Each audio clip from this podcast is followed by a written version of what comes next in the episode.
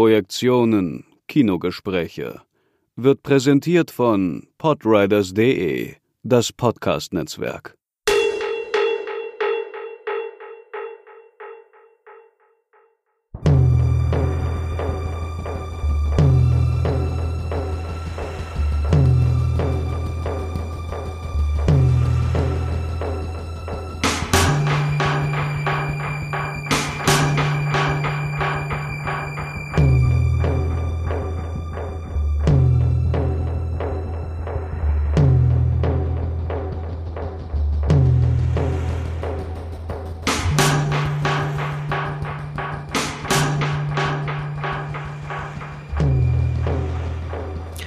Hallo und herzlich willkommen zu den Projektionen. Heute ein bisschen anders als sonst. Äh, das fällt insofern auf, als dass Markus zum Beispiel nicht mit dabei sein wird heute. Wir haben nämlich, als wir die Projektion damals gestartet haben, Markus und ich, eigentlich die Vision gehabt, dass wir ganz viele Positionen in unserem Podcast versammeln, dass es um das Kino, um Filmtheorie, um die Leidenschaft zum Film in Gänze gehen wird. Und da wir nur zwei sind, können wir auch nur immer zwei Positionen beziehen. Da es aber immer nicht so einfach ist, äh, Gesprächspartner zu finden, beziehungsweise einen Termin zu finden, an dem man gemeinsam zusammenkommen kann, haben wir beschlossen, das äh, Podcast-Format ein bisschen auszuweiten und ein sagen wir, den Diskurs auszuweiten, indem wir neben den Kinogesprächen, den Filmgesprächen, die Markus und ich führen, eine weitere Reihe installieren innerhalb der Projektion, nämlich die Position. Und da geht es darum, dass immer eine Person zu einem bestimmten Thema ihre Position vorstellt in Verbindung mit einem Film, der dieser Person ganz sehr besonders, sagen wir das so, sehr besonders am Herzen liegt. Und ich freue mich heute beim Debüt der Position eine Gesprächspartnerin begrüßen zu dürfen, nämlich Mattea Midet. Sie ist Schauspielerin und Autorin, sagen wir, sie ist Künstlerin, beschäftigt sich, sie, ihr hört sich schon lachen, hallo Mattea, sagen wir doch erstmal so. Hallöchen, hi. Um es ganz kurz abzuschließen, damit die Leute dich einsortieren können, du beschäftigst dich, äh, beschäftigst dich, beschäftigst dich äh, oder kämpfst für Gleichberechtigung sehr, sehr leidenschaftlich, äh, engagierst dich auch für Pro Quote. Ähm, als Schauspielerin bist du dann natürlich auch betroffen von einer deutschen äh, Szene, in denen Frauen es sicherlich immer noch schwer haben, zumal du ja auch aus Bosnien-Herzegowina kommst. Du bist dort geboren, 1989. Äh, nee, ich bin in Kroatien geboren. Ich komme aus Jugoslawien, aber ich bin in Zagreb geboren. Du bist geboren. in Zagreb geboren. Dann habe ich das falsch auf einer Homepage gefunden. Genau. Ja, das kann sein, weil viele Leute, also mehrere Leute haben falsche Sachen geschrieben. Oh, na guck mal an äh, deswegen, ich, ich weiß, dass es hin und wieder mal falsch irgendwo steht. Naja, dann haben wir es ja jetzt richtig gestellt. äh, insofern mhm. besser. Aber auf was ich äh, äh, hinaus wollte, ist nur, äh, und da werden wir ja auch drüber sprechen müssen oder werden wir automatisch drüber sprechen. Es ist nochmal eine besondere Schwierigkeit ähm, für Frauen, für Migrantinnen, für People of Color in Deutschland ohne das Klischee auszukommen, ohne dass sie in Schubladen gesteckt werden, zu spielen und Rollen zu spielen. Aber ähm, bevor ich mich hier jetzt äh, so rantapse an das Thema, steigen wir doch einfach mal ein in die erste Frage, die ich habe. Ähm, was mhm. es ist eine sehr allgemeine Frage, vielleicht kannst du sie beantworten. Was ist für dich Feminismus eigentlich? Feminismus ist für mich, also es gibt verschiedene Formen von Feminismus. Es gibt äh, sozusagen den weißen Feminismus und es gibt den intersektionalen Feminismus. Also für mich ist der eigentliche Feminismus hm. der intersektionale Feminismus, der keine Frauen exkludiert, sondern eher Frauen inkludiert und ähm, bei dem Frauen, also bei dem Frauen einfach wissen, was für Vor- oder Nachteile sie mit der bloßen Geburt geerbt haben. Also du würdest. Also das heißt, wenn ich mit einer Frau zusammen äh, rede oder mit dir zusammen ähm, oder wenn ich eine Allianz mit dir eingehe, ich muss nicht immer der gleichen Meinung mit dir mhm. sein, aber ich muss ihr nicht erklären, was es heißt, ähm, keinen deutschen Pass zu haben, sondern sie weiß es von selbst.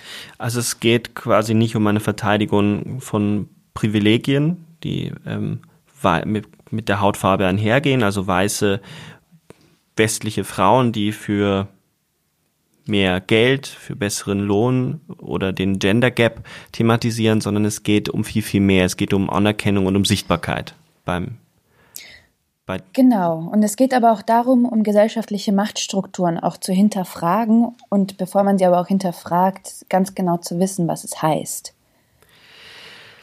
Was heißt das für dich? Weil das ist ja sehr abstrakt jetzt erstmal formuliert. Ähm, Machtstrukturen. Wie empfindest du diese Machtstrukturen in, in deinem Alltag?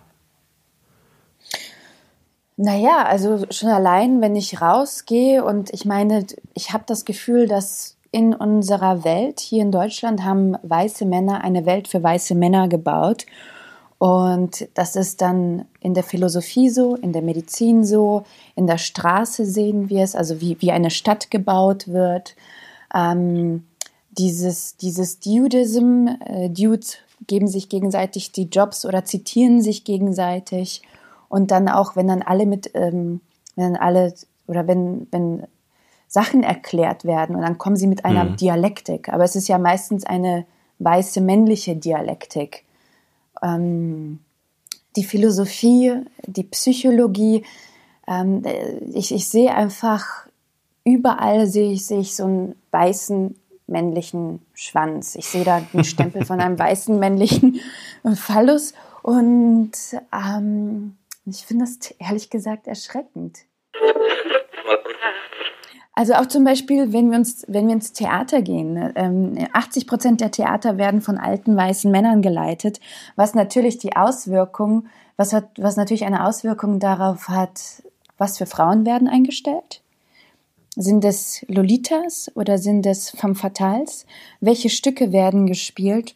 Und wie müssen diese Frauen sein oder wie müssen sie sich geben, damit sie überhaupt ähm, angestellt werden mhm. im Theater zum Beispiel?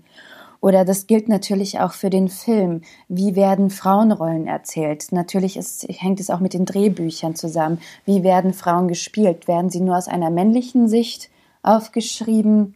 ähm, diese Rollen, diese Charaktere. Und was heißt es denn dann für die Sexualität der Frau? Was heißt es denn auch, also diese ganzen Sachen?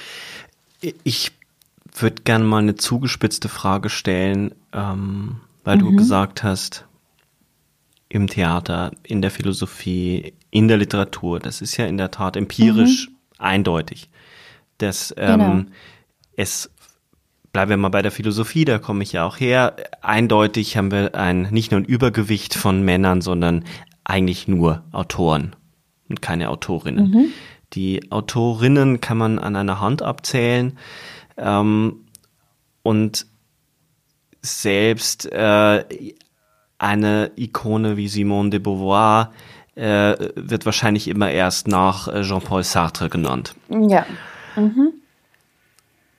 Jetzt würde mich trotzdem interessieren, ob du trotzdem der Meinung bist, und das ist so ein bisschen auch eine Überleitung oder die Frage wird uns später auch nochmal begegnen, ob du der Meinung bist, dass auch ein Mann kluge Dinge schreiben kann, die wichtig sind für den Feminismus.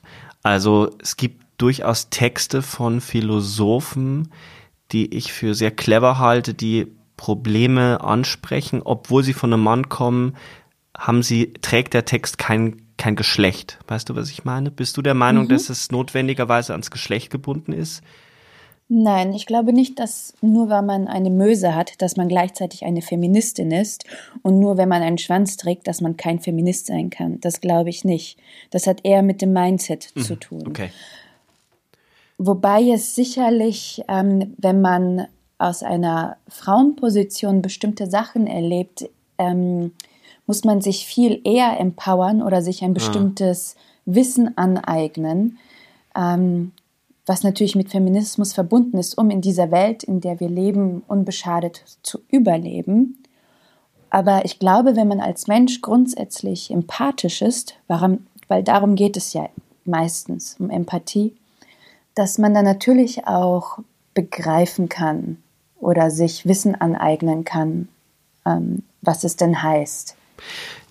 Also damit sind wir nicht im klassischen Differenzfeminismus ähm, aller Irigerei oder solchen Positionen, die sagen, äh, Frauen sind ganz klar körperlich definiert äh, und stehen gegenüber Männern. Also es gibt eine, eine Binarität, eine ganz klare Binarität. Du würdest schon sagen, auch äh, Männer können feministische Positionen einnehmen. Hat, es hat aber, Unbedingt. es hat aber Grenzen insofern, als dass ich natürlich, das muss ich ja auch gestehen, ähm, und das ist ja jetzt auch gerade wieder ein Thema mit dem Video, über das wir gar nicht reden müssen, aber dieses 15 Minuten Video von Joko und Klaas auf Pro 7, das äh, sicherlich viele Probleme hat. Äh, ähm, da kann man drüber streiten. Auch die, die Art und Weise der Frauen, die dargestellt werden, die zu Wort gekommen sind, sind hauptsächlich mhm. wieder weiße Frauen. Ähm, mhm, genau. Aber das mal auf die Seite geschoben bringt das ja eine Sache auf den Punkt, dass ich als Mann definitiv nicht solchen Übergriffen ausgesetzt bin. Und da rede ich noch nicht von Vergewaltigung, sondern von sexistischen Sprüchen, von Dickpics. Also mir werden keine Mösenpics geschickt. Ja. Und mhm. das, äh, das ist, bedeutet schon, dass man eine andere Prägung hat und eine andere Sicht auf die Welt. Soweit, soweit würdest du mitgehen. Aber natürlich, hm. auf jeden Fall. Aber ähm, ich finde es grundsätzlich schwierig, dass es bei Joko und Klaas oder Lars oder wie der auch heißt, passiert ist. Ich glaube, ich glaube, es gibt kein wahres Leben im Falschen. Und ich finde es schwierig. Zum einen finde ich es auch gut, dass diese zwei Männer so nett sind und 15 Minuten frei machen, dass jetzt auch mal die Ladies ran dürfen. Aber ich hätte es besser gefunden, wenn wenn man sich selber eigene Räume erobert. Weil letzten Endes profitieren diese zwei Typen und ihre Show profitiert dadurch. Und ich weiß auch nicht, wie feministisch diese Typen überhaupt wirklich sind. Na, jetzt unterstellen wir ihnen mal wohlwollend, dass sie eine Lernkurve haben. Ich, wir wissen ja, wir wissen ja äh, von Übergriffen und von sexistischen Sprüchen, also auf diese, dieses Video äh, mit der Grabscherei, wo dem, wo äh, Joko die Aufgabe bekommen hat, er muss einer Hostess auf einer auf irgendeiner Messe an die Brüste und an den Po fassen. Das ist natürlich das ist acht Jahre her oder noch länger. Unterstellen wir denen mhm. mal eine Lernkurve. Seien wir mal nett und freundlich, unterstellen denen eine Lernkurve, um produktiv zu bleiben. Und wir könnten ja sagen, naja, dann ähm, produzieren wir eben auf diesem Video aufsetzend weitere Varianten und reichern den Diskurs an, nämlich dass auch andere zu Wort kommen man kann ja zumindest sagen, diese 15 Minuten auf Pro7 haben eine Reichweite äh, und schicken eine Nachricht ins Wohnzimmer von Leuten, die sich bisher vielleicht nicht damit auseinandergesetzt haben. Ob die dran geblieben sind, keine Ahnung. Ich habe auch meine Bauchschmerzen, aber es ist meine Überleitung zum Film. Denn der mhm. Film, die Bilder, das Medium des Kinos, Netflix, des Streamings, das ist wirkmächtig. Also es, es brennt ja auch bestimmte Geschlechtervorstellungen und Klischees in uns, in unser Bewusstsein ein. Wenn du hast gerade schon gesprochen von der weiblichen Sexualität, von dem Selbstverständnis, von dem, wie man sich selber auch als Frau fühlt. Ähm, mit welchen Filmen bist du aufgewachsen, auch weil du, wann bist du nach Deutschland gekommen? Äh, 92, 92, 93, irgendwie sowas. Hm. Mit welchen Filmen bist du aufgewachsen? Also mit welchen, mit welchen Frauenbildern dann auch? Ich bin, also als wir nach Deutschland kamen, war das erste, was meine Tante, wir kamen ja nur in so, mit so Tüten hierher. Und dann hatten wir dann irgendwann mal einen Fernseher und wir hatten einen Videorekorder. Und dann hat meine Tante, also wir haben halt so siebt in einer Einzimmerwohnung gewohnt oder Zweizimmerwohnung, also sehr klein. Und das erste, was sie gekauft hat, war so eine Videobox mhm. mit Schwarz-Weiß-Filmen, die alle irgendwas mit Alain Delon zu tun haben. also es Und dann war das so, dass ich Deutsch lernen sollte. Und wie lernt man Deutsch? Indem man Fernsehen guckt oder das Kind Kinderfilme gucken lässt. Und dann haben, haben sie mir so eine Büchereikarte organisiert, sodass ich dann Disney-Filme, also so Kinderfilme, mhm. ausleihen sollte. Und davor habe ich noch nie diese Disney-Filme gesehen. Ähm, ich kam ja aus dem Osten, aus Jugoslawien. Da hat man, also jedenfalls, meine Familie hat jetzt nicht so den Drang danach, mir Prinzessinnenfilme zu zeigen. Aber ich habe mir dann diese, diese Filme wie Ariel und Aschenputtel und das Dschungelbuch und das alles reingezogen alleine und habe währenddessen Deutsch gelernt.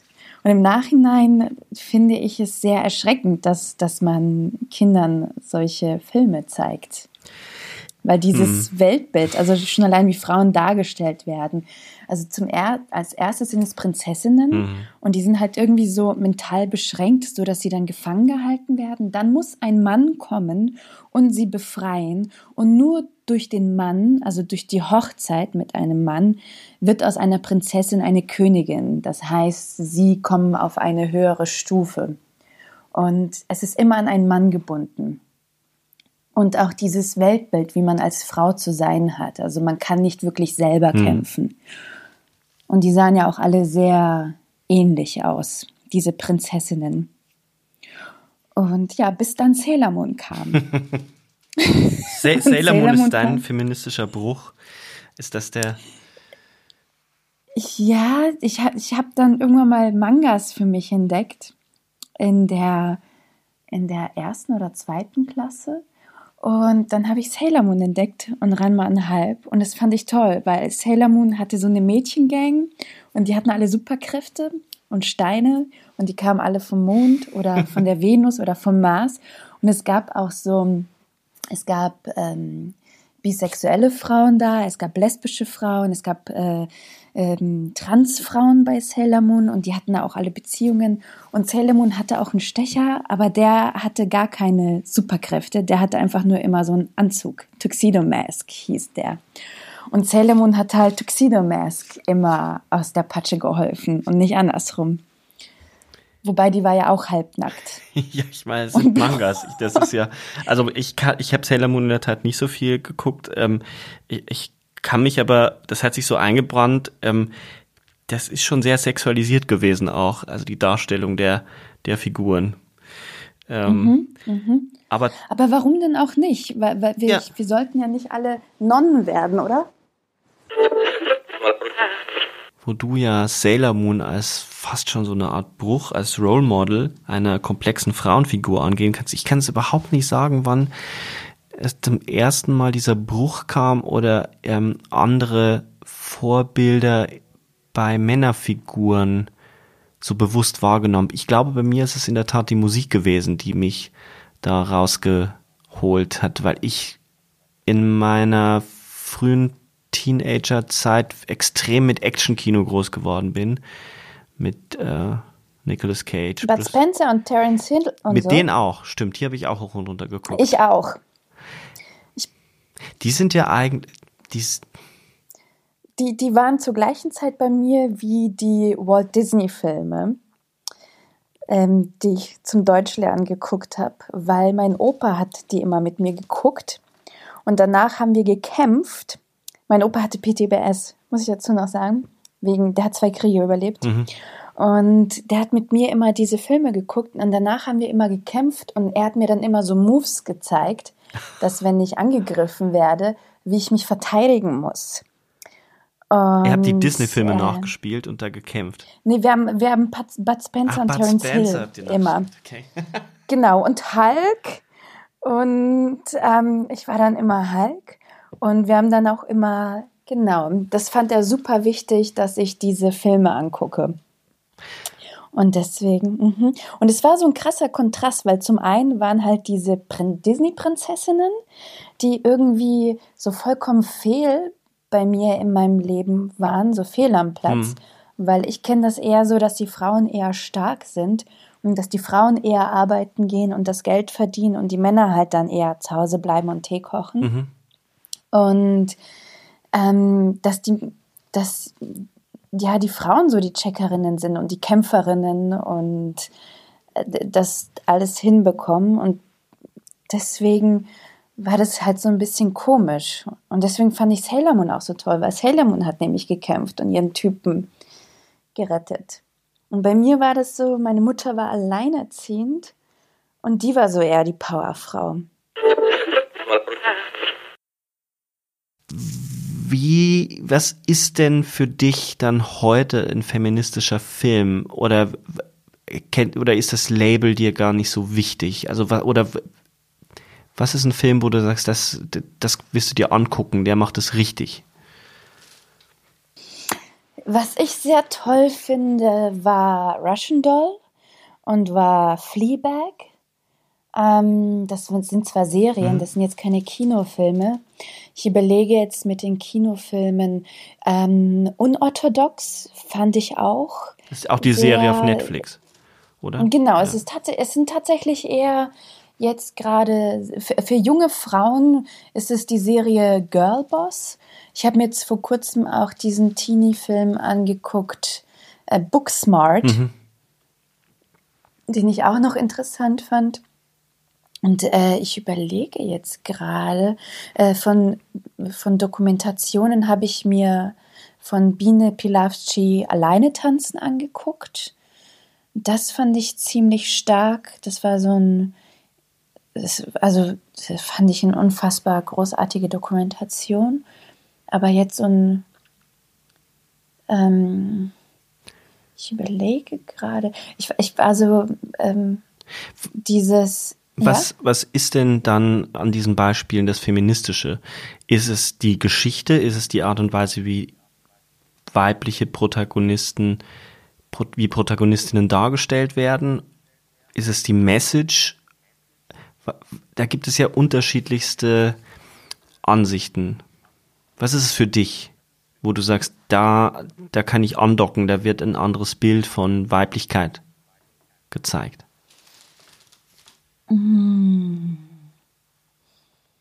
Also bei, zum Beispiel bei Russian Doll ist es, also mich interessiert nicht nur ähm, ein weibliches Bild, sondern mich interessiert immer, wie man sich als Frau in einer Gesellschaft als der, die das andere fühlt oder wie man denn manchmal merkt, dass man vielleicht so komische Macken hat oder so komische Ticks hat und woher das kommt. Und ich finde da Russian Doll sehr interessant, weil sie hat sieben Jahre lang mit der Produzentin und mit der Regisseurin an diesen Drehbüchern geschrieben.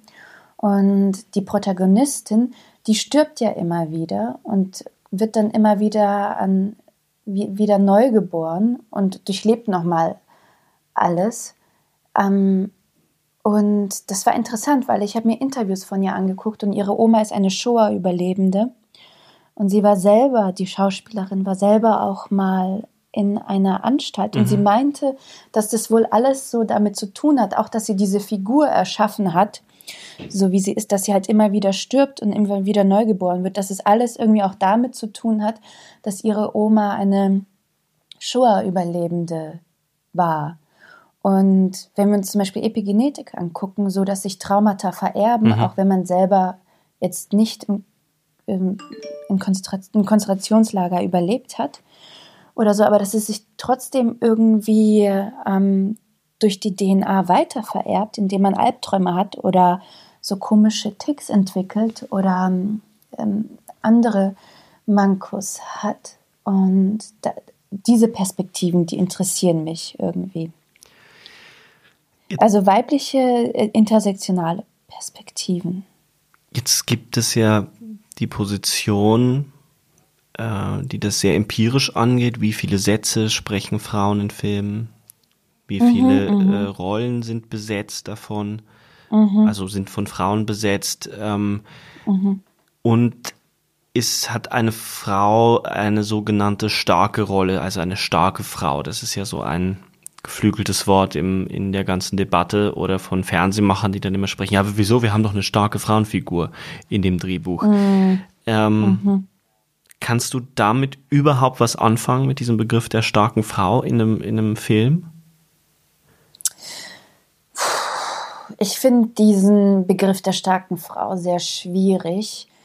Ich bin persönlich, weil starke Frau hat ja auch immer sowas von äh, diese Wonder Woman, Gal Gadot, mhm.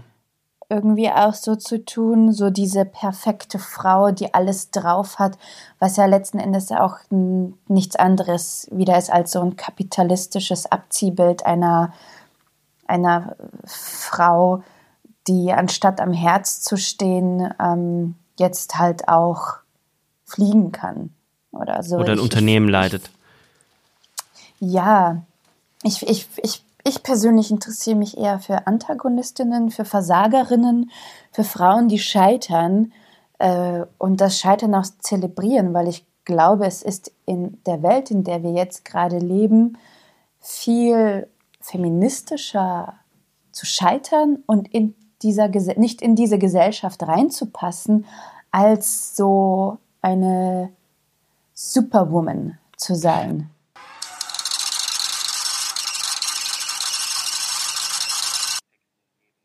Ich, ich glaube, dass Wonder Woman so ein kapitalistischer Pseudofeminismus ist. Dass Leute sich jetzt denken, äh, okay, Feminismus ist jetzt gerade trending on Twitter. Oh fuck, fuck, fuck, wir müssen jetzt irgendetwas machen. Oh, wir brauchen eine Frau. Okay, gut, wir brauchen irgendwie eine geile Frau, die halbnackt äh, fliegen kann. Und ja, aber die Essenz von Feminismus geht dann eigentlich verloren. Es ist dann letzten Endes doch wieder die Frau, die der Produzent dann vielleicht gerne bumsen würde oder so. Also es ist dann keine Frau, die vielleicht ähm, auch eine Beinbehaarung hat oder Zellulite oder mehr als 60 Kilo wiegt, sondern es ist halt wieder so eine Frau, die aus einer männlichen Sicht akzeptabel oder interessant ist oder halt eine Frau, die fuckable ist. Und warum, warum, ich frage mich auch, warum all diese Frauen auch immer so perfekt rasiert sind oder so, so perfekte Figuren haben. Und nee, die interessieren mich überhaupt nicht. Und das ist für mich so Coca-Cola-Feminismus. Als, als, also als allererstes interessiert mich irgendwie ein interessanter Film, der, der, den ich irgendwie auf der mich auf mehreren Ebenen anspricht, auf der visuellen Ebene, auf der intellektuellen oder vielleicht auf der humorvollen Ebene und wo nicht alle Schauspieler so ausschauen wie aus einer Colgate-Werbung. Und das kann meinetwegen auch eine romantische Komödie sein. Das kann auch, ich, ich finde Superhelden unfassbar großartig. Ähm, das interessiert mhm. mich alles, aber es interessiert mich irgendwie nicht, dass es alles wie aus einem Franchise-Unternehmen ausschaut, sondern dass, dass die Handschriften individueller sind.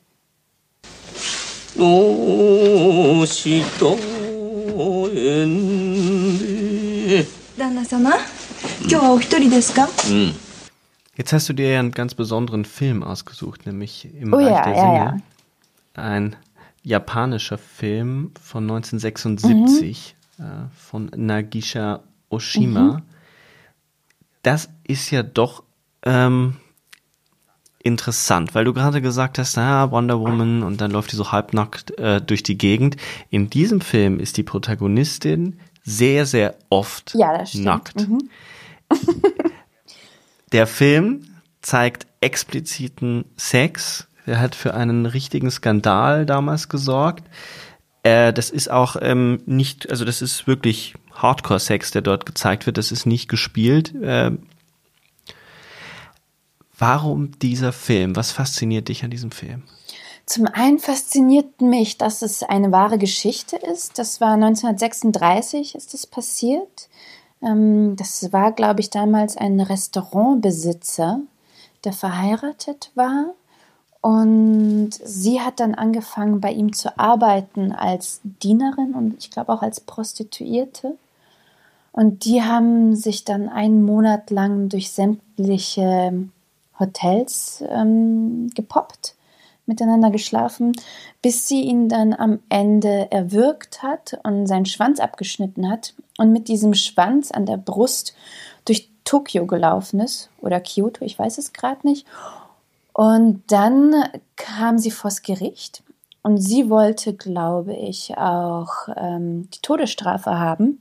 Aber als sie dem Gericht mhm. die Geschichte erzählt hat, wie es dazu gekommen ist, hat sie nur sechs Jahre Gefängnis bekommen und sie ist so zu, zu einer Ikone der Liebe aufgestiegen und wurde so richtig gefeiert.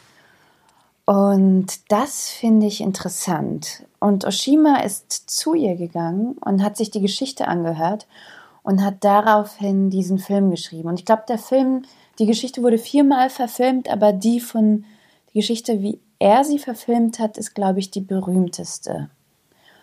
Und ich finde es einfach eine unfassbar schöne Liebesgeschichte. Und was gibt es denn Schöneres, als einen Film damit zu beenden, wie eine Frau mit einem abgeschnittenen Schwanz durch die Straßen läuft?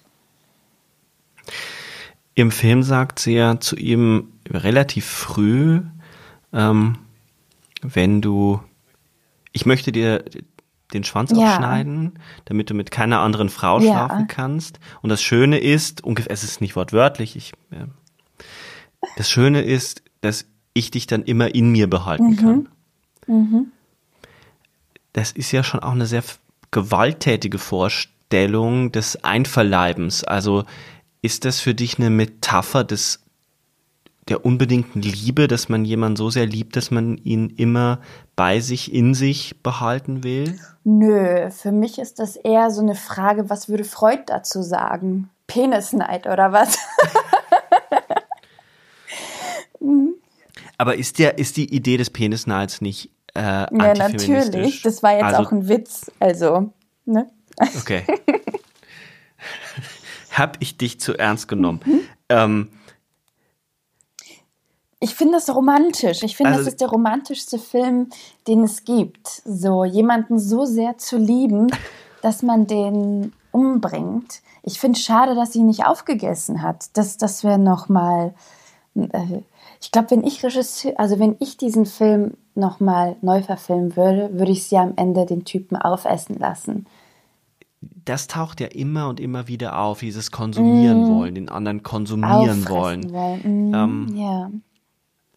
Also ist das das Romantische, weil das muss man ja schon auch, äh, wenn jetzt äh, die Zuhörerinnen und Zuhörer äh, uns darüber sprechen hören, mhm ist es ja schon erstmal seltsam zu sagen, ein Film, der damit endet, dass eine Frau mit einem abgeschnittenen Penis durch die Straße läuft, ein romantischer Film ist. Ähm, also da ist es diese, diese, diese unglaubliche körperliche Leidenschaft, die der Film zum Ausdruck bringt, das, was dich fasziniert. Ja, und auch dieses ähm, nicht weich gezeichnete, sondern man zeigt auch, dass das auch etwas dass, dass es so ein Facettenreichtum sein kann. Es ist nicht so dieses, wie man das immer so in Hollywood-Filmen sieht oder wie bei Sex in the City, dass sie noch den BH anhat, sondern man, man mhm. geht durch verschiedene Phasen. Ich meine, Liebe hat ja auch manchmal auch was mit Brutalität oder auch mit Hass zu tun oder eben und diese, diese diese ganzen Sachen werden da drin irgendwie gezeigt und, und teilweise auch besprochen und ähm, mhm. aber es, es wird so into your face gezeigt. Es wird nichts schön gemacht.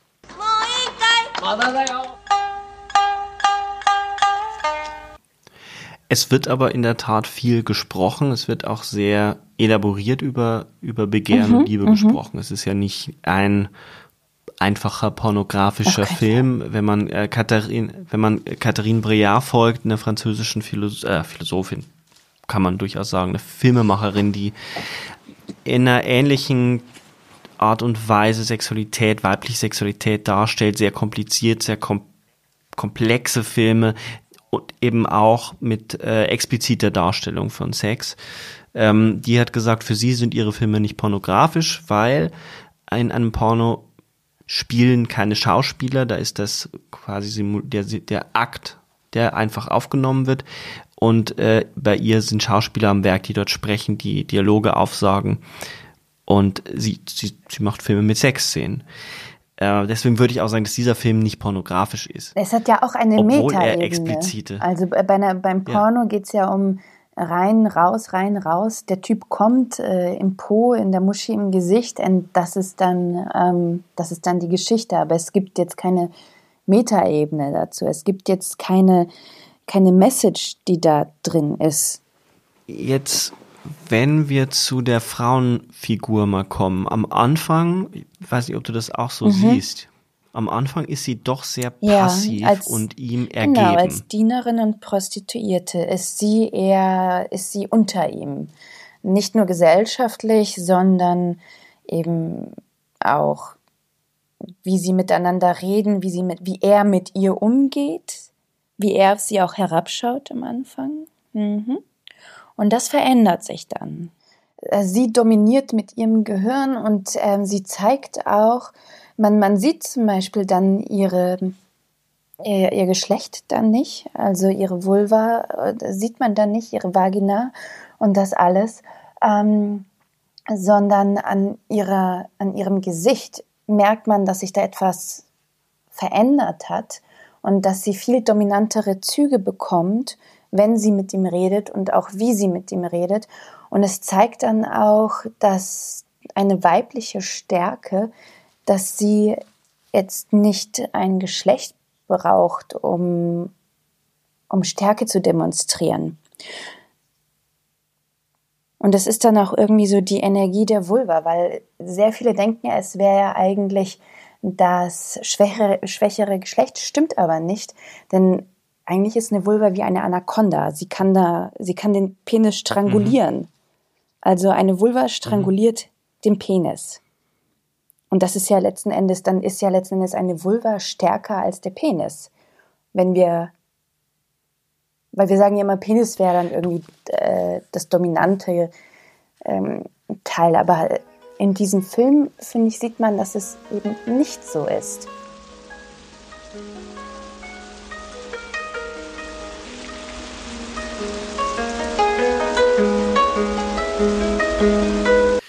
Jetzt werden da ja äh, sechs Praktiken gezeigt, wie beispielsweise, dass er ihr Menstruationsblut mhm. ähm, äh, schluckt. Der kleine Vampir. Der, der kleine Vampir.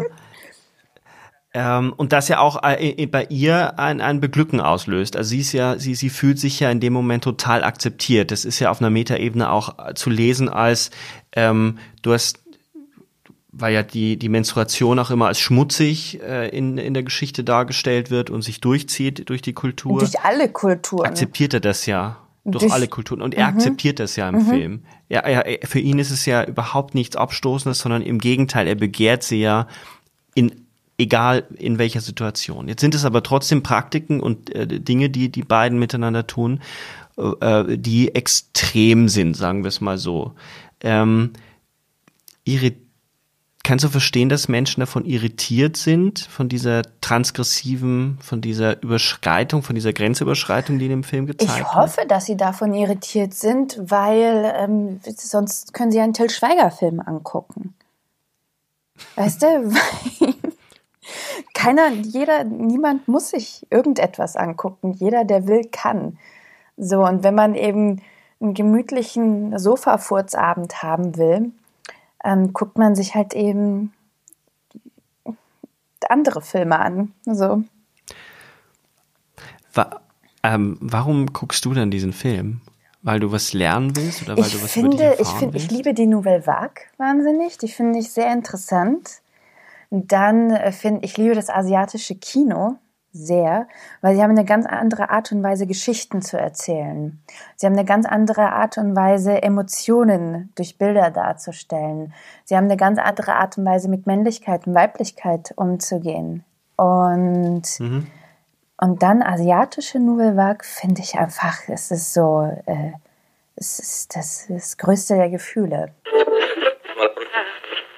Versuchen wir nochmal eine Schleife mhm. zu drehen, weil es ja dann schon eine einerseits sagst du, du willst gerne Fra Frauen sehen, die die Fehler haben, die scheitern, die, die ja, am Rande stehen. Ja.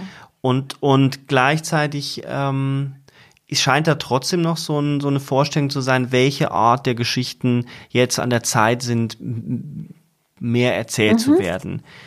Ähm, also wir müssen gar nicht jetzt über, über Cronenbergs Eastern Promises äh, sprechen, weil ich glaube, dass der da schon einiges anders mhm. macht. Äh, ich verstehe deinen Punkt nämlich sehr gut. Ich verstehe schon, was du meinst, ähm, die, die, dass immer wieder dieselben Geschichten erzählt werden, sehr häufig. Und was Versuch das nochmal mir genauer zu erklären. Ich würde das nochmal gerne ein bisschen mehr verstehen, wenn du auch die Förderer kritisierst, wo ich auch sofort mit dabei ja, bin. Ja, also sind. Was du für Geschichten hören willst, was du sehen willst, welche Geschichten noch nicht genügend erzählt worden sind. Von, aus deiner Perspektive. Gerne, ähm, Film, also ich, ich, ich glaube, wir haben ein Problem mit den Förderern, weil da eher Beamte sitzen anstatt ähm, KünstlerInnen und das ist ein Problem. Und ich würde sehr gerne irgendwie sehen, dass andere Sachen auch gefördert werden. Ich würde auch sehr gerne sehen, dass auch ein Film scheitert und dass auch ein Regisseur oder eine Regisseurin auch einen Film machen können, der, von dem man jetzt von Anfang an weiß, okay, das wird jetzt nicht die Masse anziehen, aber vielleicht wird es andere Leute inspirieren oder vielleicht wird es auch irgendwie genau für unser Zeitalter jetzt gerade der Meilenstein werden, der sämtliche Sachen verändern wird, was Filmhandwerk angeht. Ich würde sehr gerne weniger, weniger Hochglanz sehen und weniger Professionalität, sondern mehr Verrückte. Ich, ich würde viel lieber mehr Leute sehen, die wirklich dafür brennen, Geschichten zu erzählen. Und es müssen ja auch keine Geschichten sein, die irgendwie von A nach B ähm, wichtig und richtig erzählt werden, sondern einfach, ich, ich würde viel mehr Bekloppte gerne sehen die, die Bock haben, Filme zu machen und sich ausprobieren und mhm. die auch eine Lust zum Scheitern haben. Also weg von dieser Perfektion, weg von diesem analpenetranten Tatort, ich spiele, dass ich nicht spiele, weg von diesen ganzen Sachen, sondern Sachen ausprobieren, auf die Fresse fallen, ähm, schlechte Kritik bekommen, sich darüber freuen über diese schlechte Kritik, ähm, neue Schauspieler nehmen, nicht immer nur die gleichen. So, ähm, und auch, ich finde auch, wenn wir jetzt über Frauen sprechen, ich finde auch so Frauen, die Schauspielerinnen sind, die dann auf einem roten Teppich mit so einem Kleidchen daherlaufen und das dann auf Instagram posten. Ich, das, das sind doch keine Künstlerinnen, das sind doch irgendwelche Abziehbilder. Das hat doch gar nichts mit Schauspiel zu tun. Das hat doch eher etwas mit Marketing zu tun. Also dieses Ganze, was mit Marketing zu mhm. tun hat, das einfach mal weg. Interessiert nee, es interessiert nicht. mich nicht. Ja. Mich interessiert ja. es eher so exper experimenteller zu denken. Und äh, es interessiert mich auch nicht, wenn wir jetzt, ach oh Gott, es ist so. Letztens hat so eine weiße Regisseurin, die immer über das gleiche Thema den gleichen Film macht, aber es ist dann doch immer ein anderer Film. Und sie hat auch immer die gleichen Schauspielerinnen. Es sind auch alles immer junge weiße Frauen. Und die, die einfach super gut in die Mittelschicht, äh, in dieses Mittelschichtsding passen. Und dann hat sie dann gemeint, ja, Film, der muss jetzt intersektional sein. Und ich denke mir so, okay, wow, krass, so. Du machst immer den gleichen Film über das gleiche Thema, aber halt einen anderen Film. Und du nimmst immer die gleichen Frauen, junge, weiße Mittelschichtsfrauen. Mhm. Und jetzt stellst du dich dahin und erzählst irgendwas, Film muss intersektional sein. Like, really? Und dann nimmt man das und sagt, okay, das ist jetzt der neue feministische Film. Bullshit ist es nicht. Ich würde sehr gerne ältere Frauen sehen. Ich würde gerne äh, Frauen sehen, die vielleicht auch im Rollstuhl sitzen oder die vielleicht auch blind sind, aber trotzdem spielen wollen. Ich würde sehr gerne Frauen sehen, die ein Kopftuch haben und die in einem Film eine Rolle spielen, wo das Kopftuch kein Thema ist, sondern es gehört eben einfach dazu. Man muss und sie wird dann nicht irgendwie ähm, von ihren Brüdern wegen Ehrenmord gejagt. Oder sie muss auch nicht ihren Gangster-Ehemann verlassen. Sondern, also ich finde diese ganze Analpenetranz, die muss aus, aus diesem deutschen Film raus. Diese Mittelschicht. Es gibt, glaube ich, nichts, was schrecklicher ist für die Kunst. Und Film ist Kunst und soll es auch als das behandelt werden, als dieses, dieser Mittelschichtsmief, der da feststeckt, der alles irgendwie so glatt machen will. Und ähm, ja. Und ist es auch das dann, was dich bei an, an im Reich der Sinne so interessiert, weil dieser Film ja auch ein Risiko eingeht? Ähm, Es- es, es ist, ist ja manchmal wirklich, man hat das. Gefühl, manchmal der Es scheitert. ist handwerklich großartig, es ist schauspielerisch phänomenal. Die Farben, die Einstellungen, die Kameraführung. Es ist auch, ich meine, so etwas, wann war das gemacht? 76 wurde das gemacht. Ähm, ich finde das super, ich, ich finde das mutig. Ich mag das, wenn Leute mutig sind. Ich mag das aber nicht, nicht, nicht so äh, plakativ, provokativ, sondern, ähm, sondern die die in sich drin so, so einen Drang haben, eine Geschichte zu erzählen und die dann auch nicht verraten. Naja, aber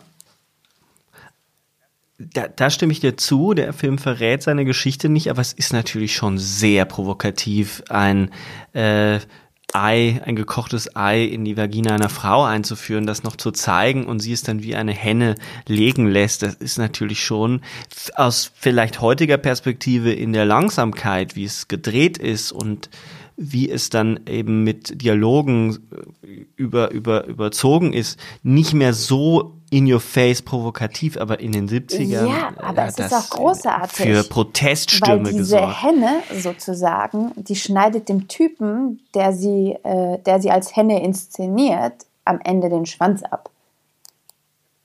Ja, aber sie schneidet ihm ja den Aus- Schwanz nicht, also er wehrt sich dagegen Nee, ja nicht. nee, Er- aus also Liebe, er, ja. er scheint ja eine Todessehnsucht Ja. zu haben, ähm, aufzugehen in ihr. Ähm, er will in Und das ist der aufgehen. ultimative Und- Orgasmus eigentlich, weil äh, im Französischen heißt ja Orgasmus la petite mort, also der kleine Mord oder der kleine Tod.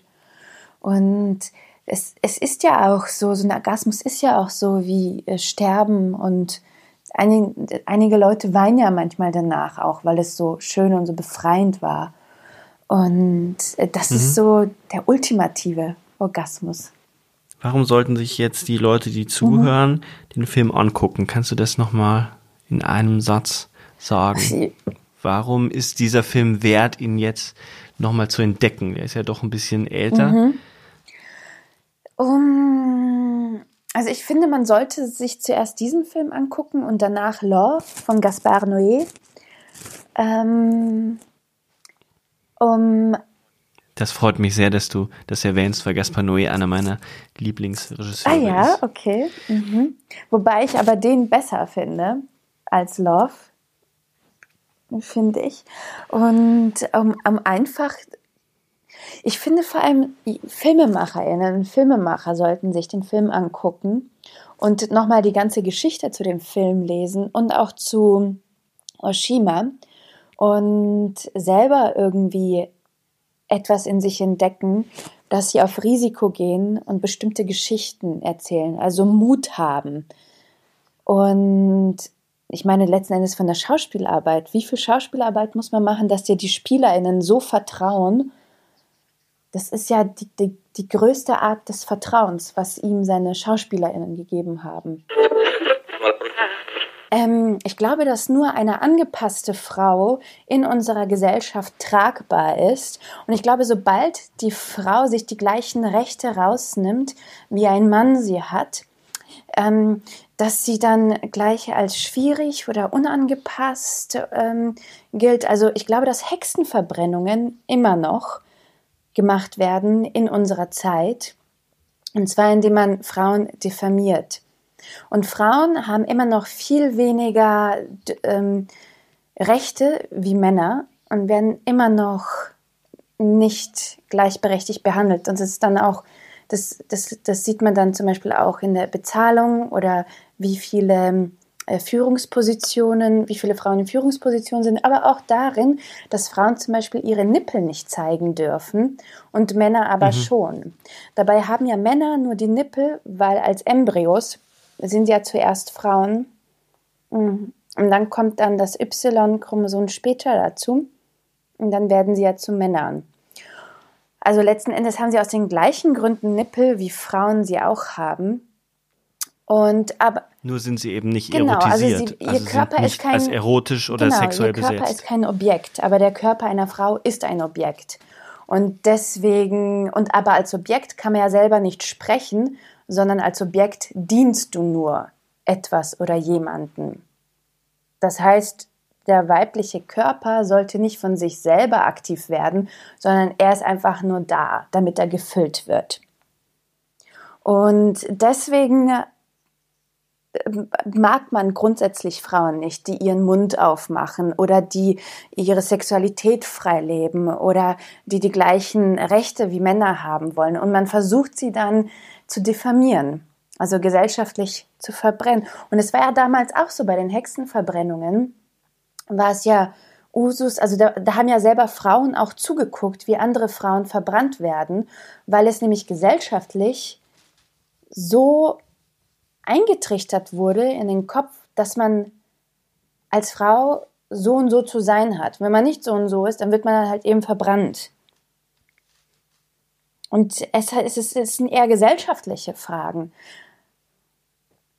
glaube ich. Und solange sich unsere Gesellschaft nicht verändert, solange wird man Frauen die die gleichen Rechte wie die Männer haben wollen in der Sexualität, in der Wirtschaft, in der Gesellschaft und sowas, wird man sie verbrennen. Und andere Frauen werden da mitmachen.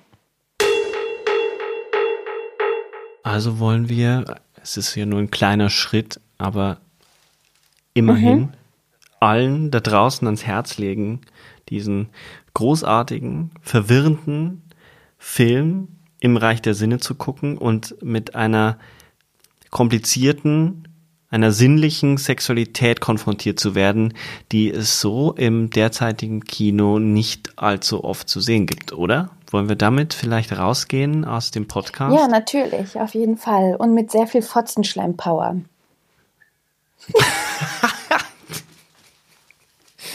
Äh, allen da draußen einen schönen Abend, einen schönen Tag, einen schönen Vormittag. Das ist ja das Schöne beim Podcast. Man weiß nicht, wann es die Leute hören. Einfach viel Spaß bei Im mhm. Reich der Sinne. Goodbye, Ciao. bitches. Have fun.